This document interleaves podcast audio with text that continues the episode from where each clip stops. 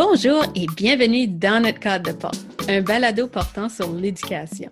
C'est là les conversations que tu as avec un ou une collègue pour partager un succès, une bonne idée ou des anecdotes drôles ou moins drôles. Nous sommes Jolene Arsenault-Vatic et Stéphanie Craig du CSAP en Nouvelle-Écosse et nous espérons que vous trouverez nos conversations de cadre de porte aussi intéressantes que les vôtres. Bonjour Stéphanie et bienvenue à cette nouvelle saison de Dans mon cadre de porte. Mais allô Jolene, comment ça va? Ça va pas si pire, puis toi? Ça va bien pour un dimanche matin. un dimanche matin qui représente qu'on a eu quatre jours d'école de suite avec les élèves, puis environ euh, deux journées avant ça pour la préparation dans les écoles, c'est ça? C'est exactement ça, oui. Puis là, on est tellement pépé qu'on s'est dit un dimanche matin, après tout ça, on est prête à enregistrer notre premier balado pour cette saison. C'est ça. Donc, aujourd'hui, ce que je pensais qu'on pourrait discuter, c'est qu'est-ce que ça veut dire un retour à l'école, une rentrée scolaire euh, parce que souvent, l'année passe tellement vite, il y a tellement de choses qui se passent, puis par le temps qu'on arrive à la, fin de l'année scolaire, on pense plus au début de l'année, puis qu'est-ce que ça veut dire une rentrée scolaire?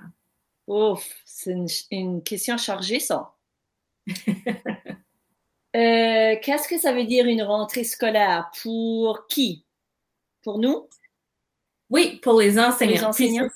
Oui, puis c'est certain que quand je pose cette question-là, je suis consciente que probablement qu'une rentrée scolaire n'est pas la même chose pour un enseignant une enseignante qui commence en maternelle, qui commence en sixième année comme toi ou qui enseigne au secondaire deuxième cycle.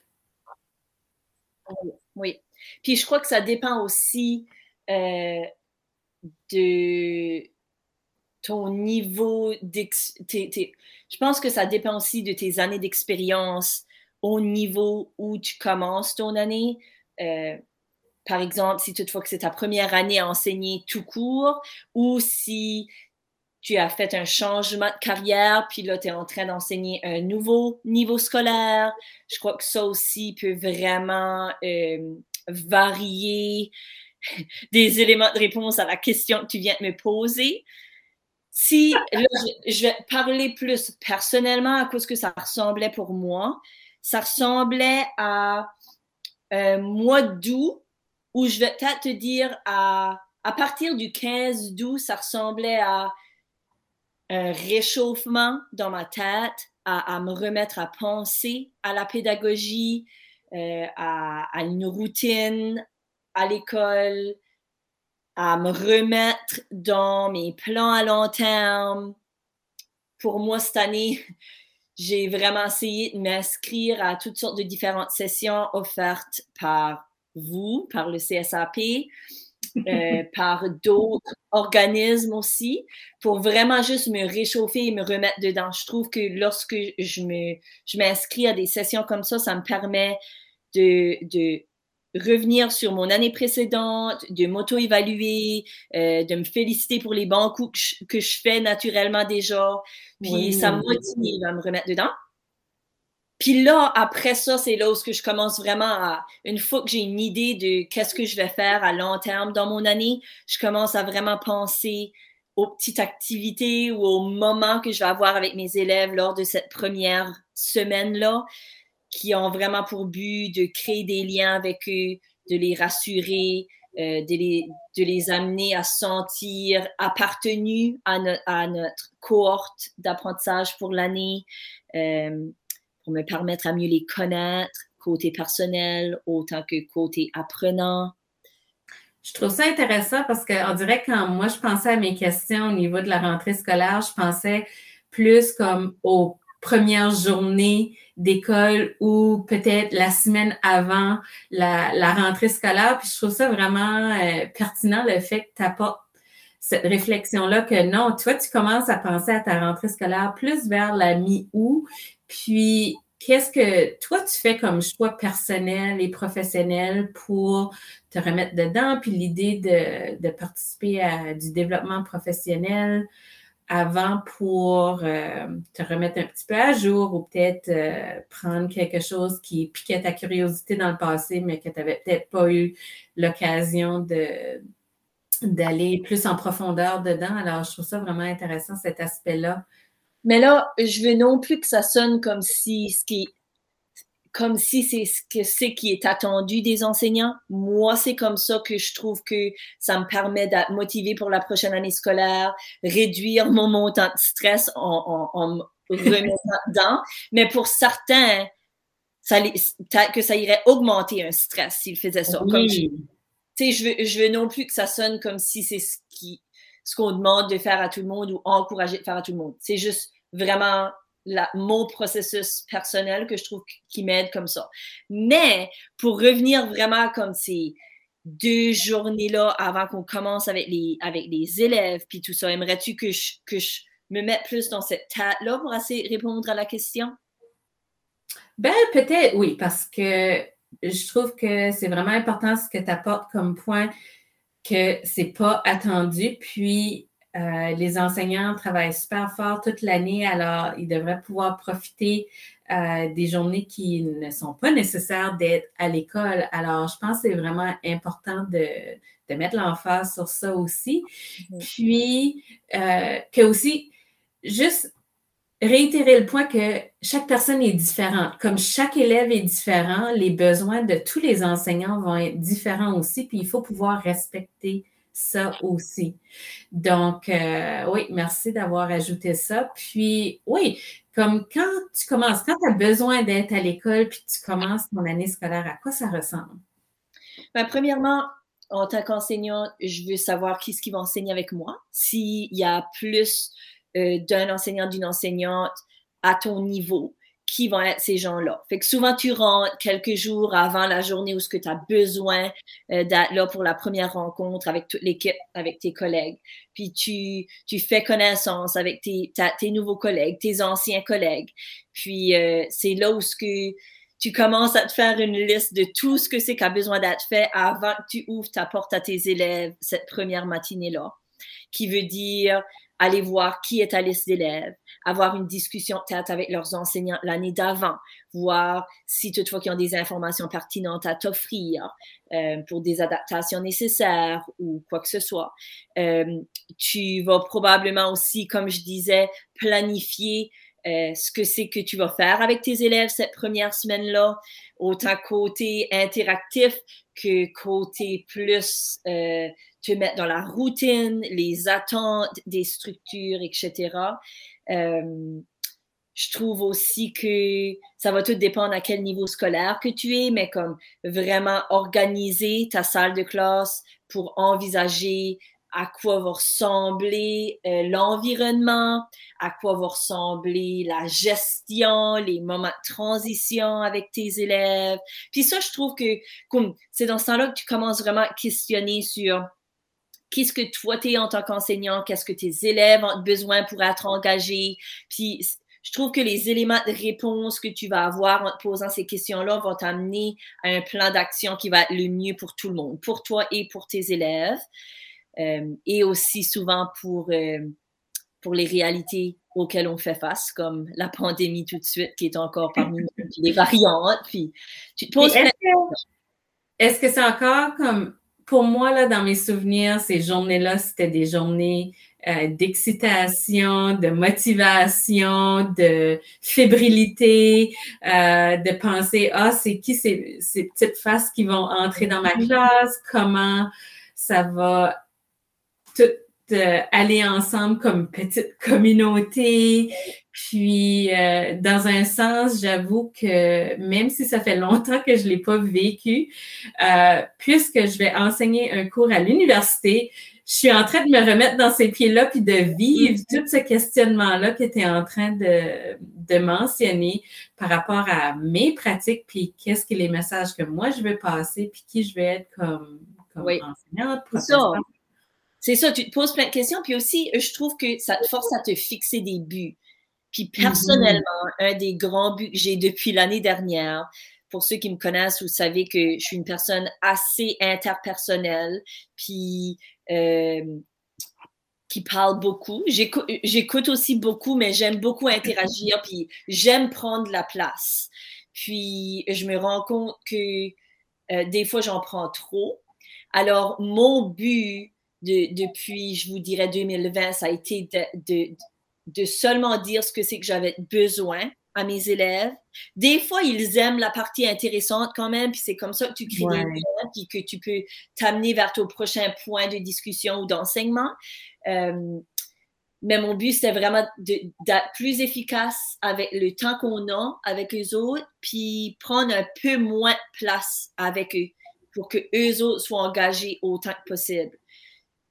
C'est comme aussi d'essayer de, de voir comment est-ce que je vais pouvoir prendre la place, mais pas trop en prendre, puis faire rouler ces premières journées-là de façon à ce que les élèves se sentent inclus, puis euh, à l'aise dans les routines qu'on met en place, puis tout ça. Fait je trouve que ces, ces questions-là nous permettent à, à nous fixer des buts un petit peu professionnels, si on veut. Mm-hmm. Mm-hmm. Oui. C'est un petit peu comme du mini, mini je ne pourrais pas le dire, minimalisme. Mm-hmm. Euh, en enseignement pour donner de la place à tout le monde. J'aime ça que vraiment, c'est notre salle de classe, on est tous là ensemble, puis on peut tous avoir euh, notre place à, parler puis apporter notre point de vue. Mais sais-tu quoi? Sais-tu quoi ce que je me suis rendu compte depuis que j'ai un peu ces deux rôles ici, puisque j'ai le temps euh, de réfléchir plus qu'une enseignante qui est là à temps plein?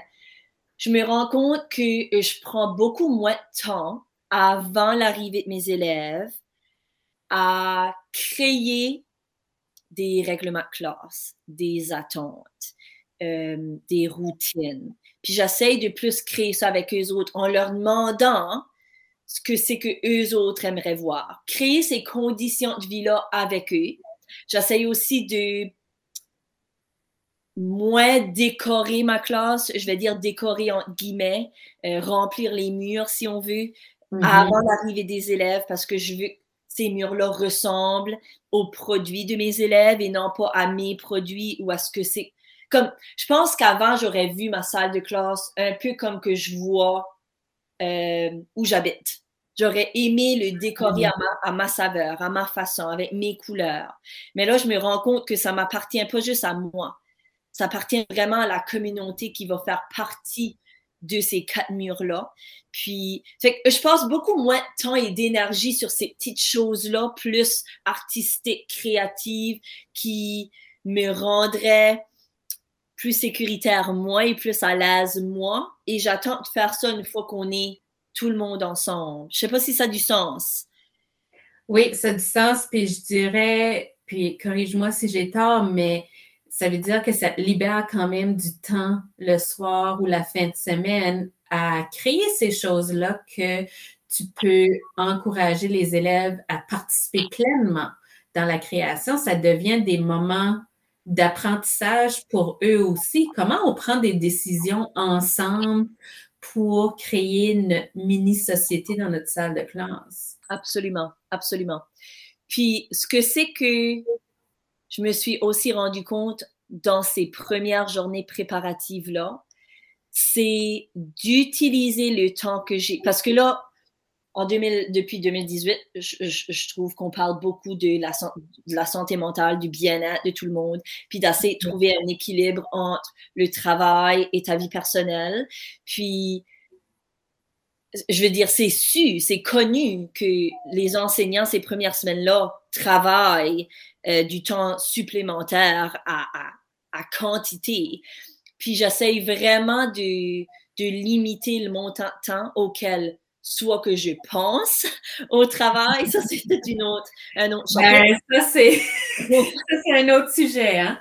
Ou euh, du temps auquel je vais sacrifier, je vais le dire comme ça, sacrifier du temps euh, au travail lorsque je ne suis plus au travail. Puis quand on, on, on prend vraiment le temps où ce qu'on est à l'école, au travail, et qu'on le concentre sur ce que c'est qui va être utile avec nos élèves cette première semaine-là ou ces premières semaines-là, je trouve que on se sent beaucoup mieux en quittant les portes puis, on va pas dire comme, ben, j'ai passé tout ce temps-là à créer mon babillard, c'est que là, maintenant, il faut que j'aille connaître euh, les profils de mes élèves. Ou il euh, faut que euh, je détermine à quoi va ressembler ma première journée. Ou puis faire ça en soirée. Comme, j'ai vraiment pris le temps à l'école de faire ce que c'est qui était nécessaire pour que les premières journées aillent bien, au lieu de nécessaire pour l'esthétique de ma classe. Tu comprends? Oui, puis un des souvenirs que j'ai, c'est, euh, c'est certain, moi j'étais à l'élémentaire, puis les petites étiquettes sur les crochets pour les élèves. Puis comment euh, plusieurs enseignants de niveau scolaire auraient passé tellement de temps sur ces étiquettes-là parce que il y a un élève qui s'est ajouté la journée d'après, ou une autre salle de classe, il y a un élève qui a changé d'école ou qui finalement vient pas à, cette école-ci, etc. Puis, je dirais, il y aurait eu comme un deux, trois heures demi à coller les étiquettes au-dessus de chaque crochet et enlever et remettre les étiquettes au-dessus du crochet. Alors, ça, c'est des petits exemples, un petit peu comme tu as mentionné pour le babillard, mais des choses que Peut-être si on attend de le faire avec les élèves, ben, ce temps-là, on peut le mettre sur autre chose ou c'est peut-être du temps que j'ai passé à la maison pour le faire, puis euh, je peux faire d'autres choses pendant ce, ce Quelque chose qui nous a sauvé du temps pour ça, nous autres, cette année, c'est que on a créé comme, juste sur un grand, une grande affiche dans la classe, on a mis les numéros des élèves, puis on a mis leur nom à côté de ces numéros-là. Mais on n'est pas allé mettre le nom de l'élève et le numéro de l'élève sur tout.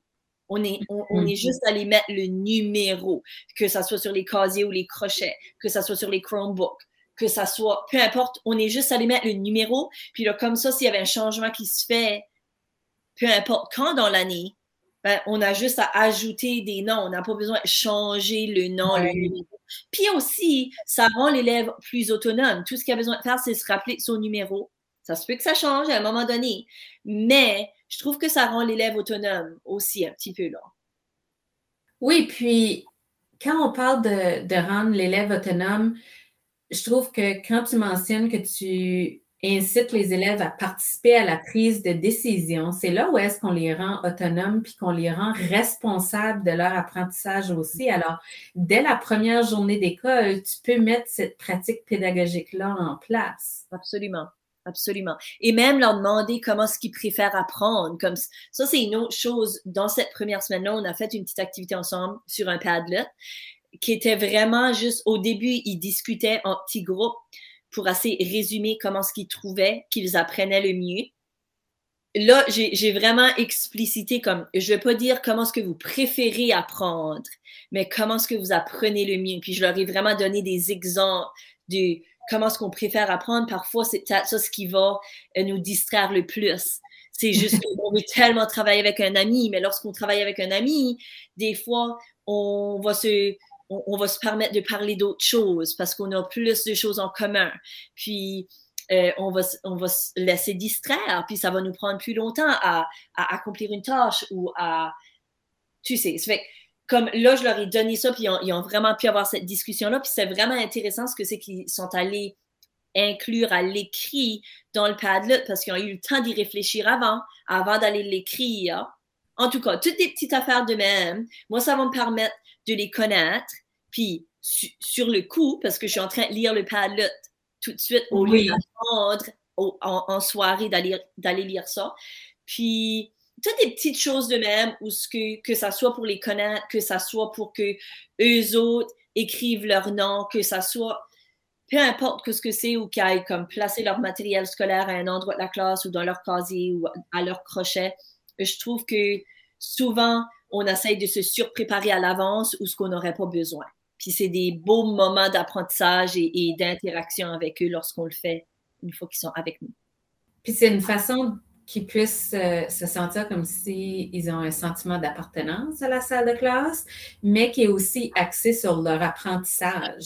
Donc, on est en train d'apprendre à se connaître, on est en train de développer ce sentiment d'appartenance-là, mais on est aussi en train de mettre l'accent sur notre propre apprentissage, puis que vraiment le but qu'on est à l'école, c'est vraiment pour permettre ces apprentissages-là aussi. Alors, comment toi, comme élève, tu vas t'impliquer dans ton apprentissage? Bien, la première chose, c'est peut-être justement, comme tu dis, de réfléchir, bien, comment j'aime apprendre comparé à comment euh, ça m'aide à, vraiment apprendre. Puis, euh, c'est certain aussi, euh, pour ceux qui ont peut-être lu dans les recherches, on, parlait beaucoup des, des styles d'apprentissage dans le passé, mais que finalement, ces styles-là ont été démystifier, puis que c'est pas vraiment euh, les meilleures façons d'apprendre pour les élèves. C'est peut-être quelque chose qui va les motiver au début, puis qui va les intéresser euh, pour qu'on puisse avoir leur engagement, mais c'est pas nécessairement ça qui va leur permettre de faire des de réels apprentissages et de transferts en fait. Exactement, exactement. Comme aussi quelque chose, je, t'écoute, puis je, je suis en train de revivre la semaine qu'on a passée avec nos élèves puis quelque chose que j'ai vraiment, auquel j'ai vraiment réfléchi les jours avant qu'ils arrivent, c'était où est-ce que je vais les placer lorsque je suis en train de leur apprendre de quoi? Où est-ce que je vais les placer une fois qu'ils sont en train de pratiquer quelque chose qu'ils ont appris ou qu'ils sont en train de découvrir quelque chose de nouveau? Comment est-ce que je peux avoir le plus grand impact chez ce groupe d'êtres humains ici? Pour qu'ils retiennent ce que c'est qu'ils vont être en train d'apprendre, pour qu'ils deviennent résilients, pour qu'ils deviennent confiants en tant qu'apprenants, pour qu'ils progressent du plus qu'ils peuvent. Puis là, ça, c'est une grande question parce que chaque moment va pas nécessairement être le plus pertinent pour tous les élèves. Oui. C'est vraiment comme ces réflexions-là que j'essaie d'avoir lorsque je suis à l'école. Puis je me disais, sais-tu quoi, je crois que je vais essayer telle petite euh, euh, euh, gestion ou tel environnement pour telle chose. que si tu me permets, j'aimerais t'expliquer un peu comme un exemple que j'ai vécu avec les autres qui va en lien avec qu'est-ce que c'est que j'aime faire versus qu'est-ce que c'est qui me permet le mieux d'apprendre. Oui, vas-y, je veux entendre ça. Là, l'année passée, euh, je me limitais un petit peu plus à les faire bouger en salle de classe à cause de fallait respecter le 2 mètres, puis, puis tout ça. Puis cette année, on a un petit peu plus flexibles, aussi, aussi longtemps jusqu'à présent qu'ils portent encore leur masque. Alors, pour cette raison-là, euh, grâce à l'ouverture de mon co-enseignant, on a comme créé un environnement où ce que ils seraient plus assis en petits groupes, puis que j'aurais plus d'espace pour les faire venir en avant avec moi pour ah. les moments d'apprentissage. Puis ils sont en sixième année, c'est que je me disais, j'étais comme, ils vont pas aimer ça, de venir s'asseoir par terre parce qu'ils sont rendus plus grands. Tu sais? Fait j'ai été super transparente. Puis ça, c'est quelque chose que je suis vraiment avec mes élèves, comme, puis je comprends que c'est pas tout le monde, c'est pas le style à tout le monde, mais je suis vraiment transparente avec eux. Je suis vraiment vulnérable avec mes élèves, puis je leur dis, on va essayer de quoi? Moi, j'ai confiance que ça va vous aider, mais donnez-moi une semaine à l'essayer avec vous. Puis dans une semaine, je vais vous demander comment vous trouvez ça. Puis si vous trouvez que ça vous aide pas, soyez honnête avec moi, puis on va essayer quelque chose d'autre. Mm-hmm. Mais je leur ai dit, j'étais comme si je vous laisse tout le temps si à vos places. Quand vous venez de me dire dans le pad que pour vous, euh, vous appreniez mieux en bougeant, vous appreniez mieux euh, en parlant beaucoup. Euh, j'étais comme, assez de me faire confiance ici. On va venir s'asseoir, tout le monde ensemble à mes côtés pour les moments d'apprentissage. Puis là, je leur disais, j'étais comme, moi, ça va me forcer de savoir que vous n'êtes pas à votre place. Fait que ça va peut-être me faire penser que je vais parler moins longtemps. Mmh, ouais. Je vais vous faire venir ici. Je vais vous faire venir vous asseoir avec votre partenaire de discussion pour que je me force à vous faire discuter plus souvent que ça soit toujours moi qui, demande une question à des élèves en grand groupe. Puis quand madame va avoir fini son moment d'enseignement, je vais vous renvoyer à vos places. Puis ça va être le temps de pratique pour vous. Fait que j'étais comme, donnez-moi une semaine à essayer ça. Puis honnêtement, on, a essayé cette routine-là, on a établi les attentes ensemble, ça a super bien été. Euh, c'est ça. Donc, comme une semaine, je vais leur demander comment est-ce qu'ils trouvent ça. Rendu comme un grand sixième, venir s'asseoir, puis puis honnêtement, juste de ce que c'est que j'ai pu voir, puis c'était nouveau, là, OK? Mais de ce que c'est que j'ai pu voir comparé à la veille ou même à la journée d'avant, où ce qui est assis à leur place toute la journée, je voyais qu'ils étaient déjà plus attentifs. Je voyais que Puis là, là, on était rendu vendredi après-midi. Ils, ils étaient fatigués, ils me l'avaient avoué. Moi, j'étais fatiguée, je leur avais avoué ça. Puis, comme, ils ont vraiment bien pu être à la tâche, être attentifs. Ils sont retournés ils ont fait leur travail autonome. Moi, j'étais juste avec un petit groupe guidé. Les autres savaient ce que c'est qu'ils avaient à faire à partir du moment d'apprentissage qu'ils venaient d'avoir. Fait que je vous ferai peut-être un retour là-dessus la prochaine fois, mais je trouve que comme le fait que j'ai passé du temps avant qu'ils arrivent à réfléchir à ces, ces différents environnements-là dans ma salle de classe, puis c'était ce qui fonctionne le mieux pour moi. Non, pas du tout. Moi, j'étais rendue sur une petite chaise à côté de mon tableau. Ils étaient tous dans ma bulle. Je me sentais, j'avais pas mon espace. C'était ce qui fonctionnait le mieux pour moi? Non. Mais est-ce que c'est ce qui va fonctionner le mieux pour eux? À suivre? On va voir. Tout de suite, j'ai confiance que oui. Fait que je me sors dans ma zone de confort. C'est quelque chose que je n'ai jamais fait parce que j'étais une enseignante du secondaire. De les amener s'asseoir dans mon coin de rassemblement, si on veut, mais on n'a pas de tapis ni rien comme ça, là. Mm-hmm. Euh, en tout cas, toutes ces petites choses-là pour voir qu'est-ce qui va avoir le plus grand impact chez eux. Puis je veux qu'ils soient honnêtes. ça se peut qu'on essaye de plein, plein d'affaires, mais comme j'ai pris le temps de réfléchir à des différentes façons de faire juste pour le tester. Puis euh, à suivre, on va voir si ça va les aider. Mais jusqu'à présent, là, comme ça a super bien été.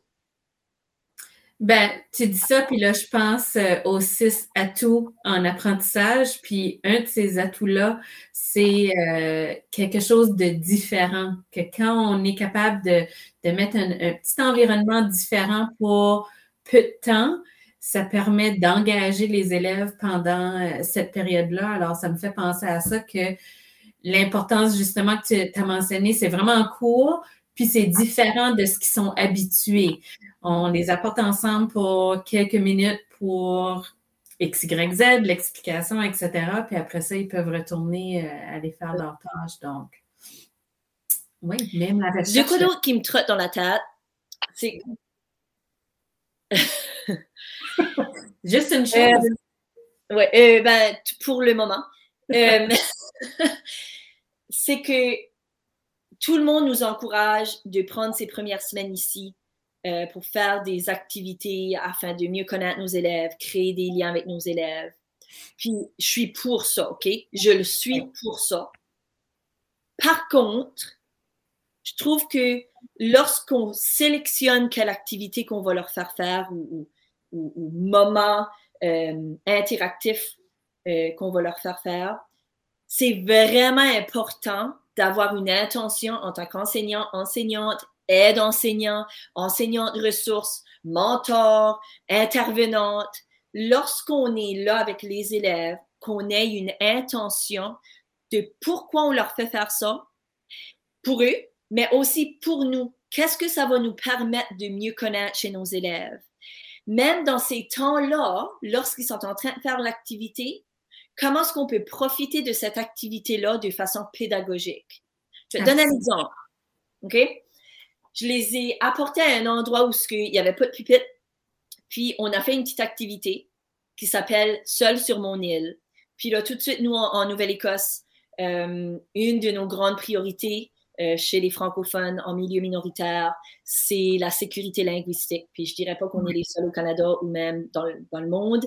Euh, peu importe la culture minoritaire, euh, c'est de se sentir comme si on appartient puis qu'on est sécure et confiant de vivre cette culture-là. Puis, je voulais qu'ils comprennent la différence entre une minorité et une infériorité. Puis les femmes mmh. une minorité ne veut pas dire que tu es inférieur à la majorité. Ouais. Alors, euh, je leur ai fait vivre ça. Puis c'était beaucoup plus. Il y avait moins d'encadrement.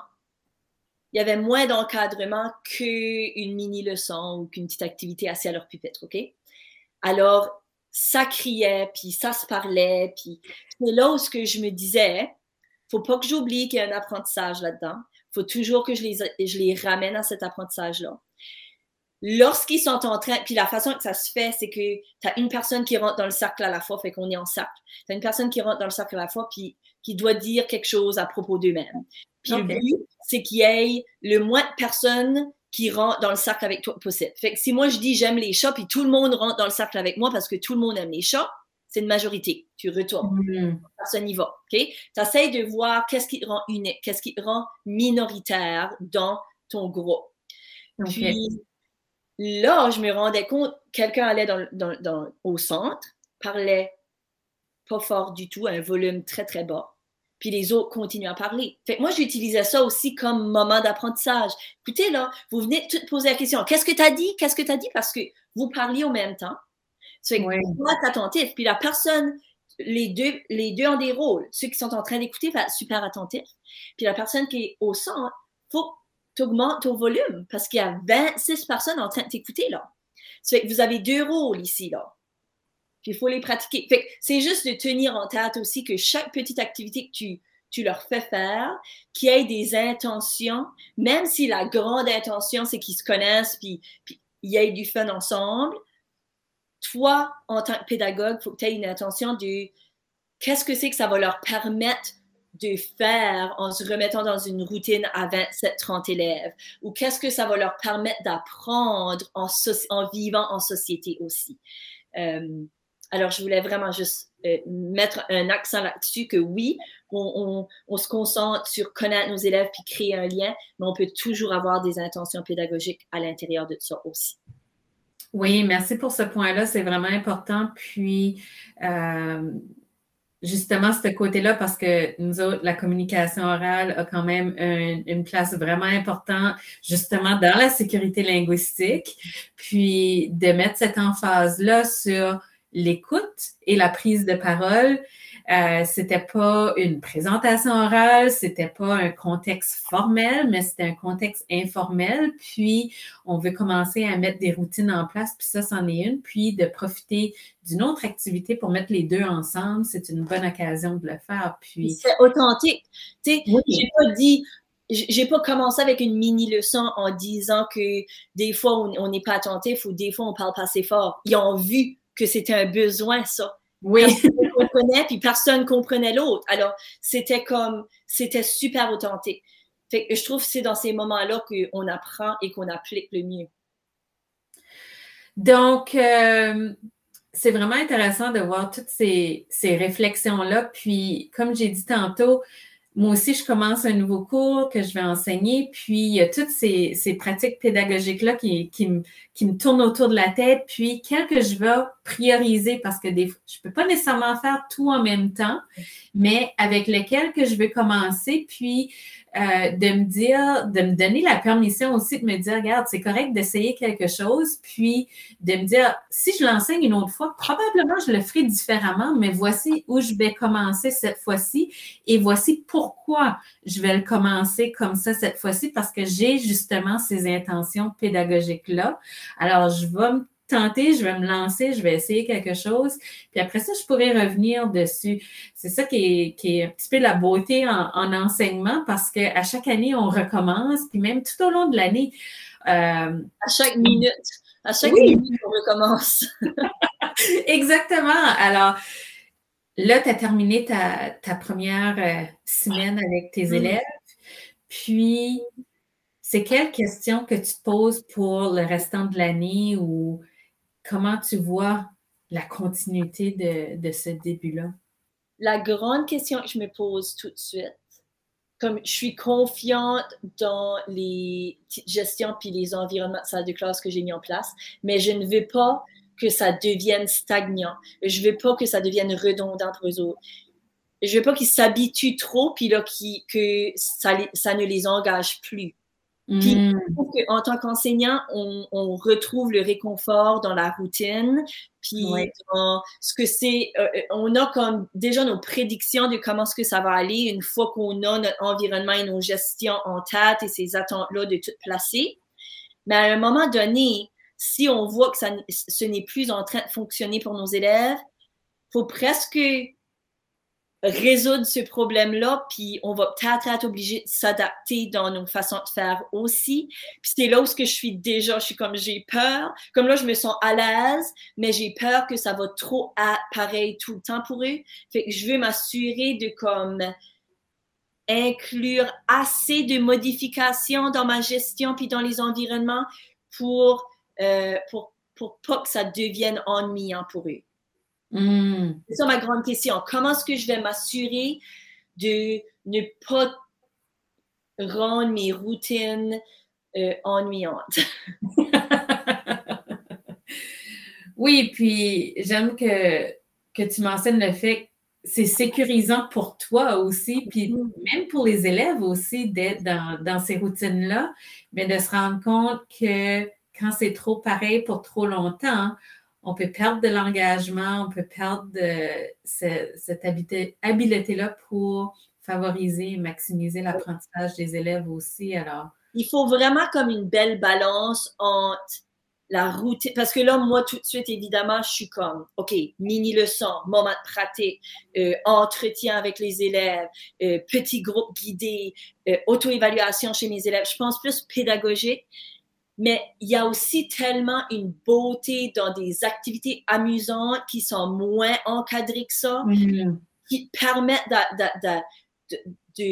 d'observer des besoins de façon authentique, puis revenir sur ces besoins-là de façon authentique. Puis je pense que c'est cette petite partie-là tout de suite qui manque dans la façon que je me suis rassurée dans mon plan.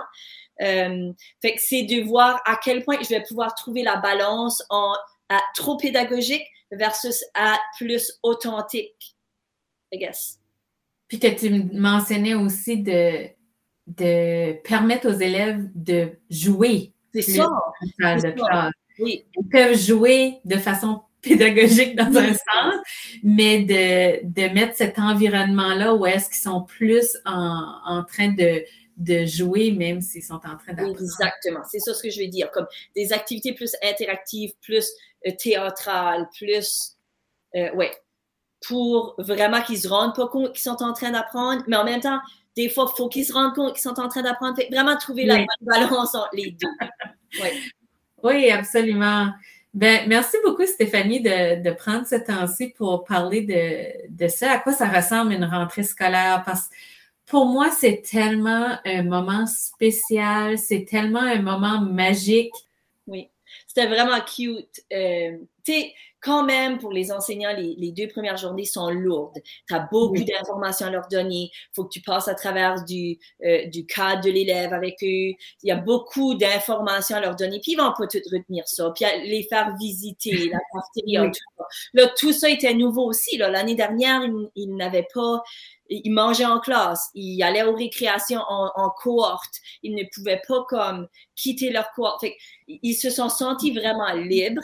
Ces premières journées-là, c'était vraiment, vraiment beau de voir. Nous autres, dans notre tête, on était comme, ouf, ça va être des longues journées parce qu'on a tellement de choses à leur dire, c'est rempli. Là, en tout cas. Mais ce qui était vraiment bien, c'est qu'à la fin de la journée, mon co-enseignant les faisait se mettre en sac de partage dehors. Puis on leur demandait comme, euh, décrivez-nous votre journée en un mot donc avec un adjectif. Puis honnêtement, comme il y a plein d'élèves qui étaient comme euh, j'avais peur de revenir, mais honnêtement, comme j'ai eu la plus belle journée. Ah. C'est juste comme, OK, pour nous autres, on était comme, oh, ça va être des journées plates. Mais plus le fait, je crois qu'ils recommençaient une routine, qui avait plus de liberté, mais qu'ils voyaient qu'on était là pour eux, pour les accompagner, je crois qu'ils se sont sentis vraiment bien, puis vraiment sécurisés, puis euh, entendus au point où ce que ils ont aimé leur journée malgré toute l'information et le temps assis qui était un peu nécessaire pour ces premières journées-là. oui, absolument. Je te souhaite une belle année scolaire avec tes élèves. Merci. Euh, merci beaucoup d'avoir écouté ce balado dans mon cadre de porte. Puis on verra euh, tout au long de l'année quelle autre conversation qu'on va avoir dans ce cadre de porte-là. Au plaisir. Merci.